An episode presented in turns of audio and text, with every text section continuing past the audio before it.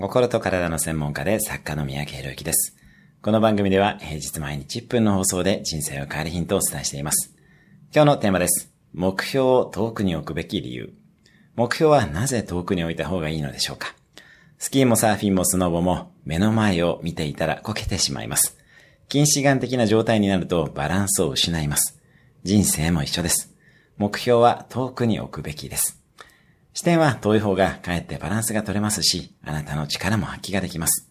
特に目標の達成が見えてきたら、すかさず目標を遠くに置き直してください。物も遠くに投げようと思った方が力が出るのと一緒です。目標は思い切って遠くに置いてみましょう。来年の2割増しの目標を考えるのではなく、10年後の10倍の目標を設定してみます。行動が変わってくるはずです。今日のおすすめ1分アクションは、目標を一つさらに遠く大きな目標として置いてみる。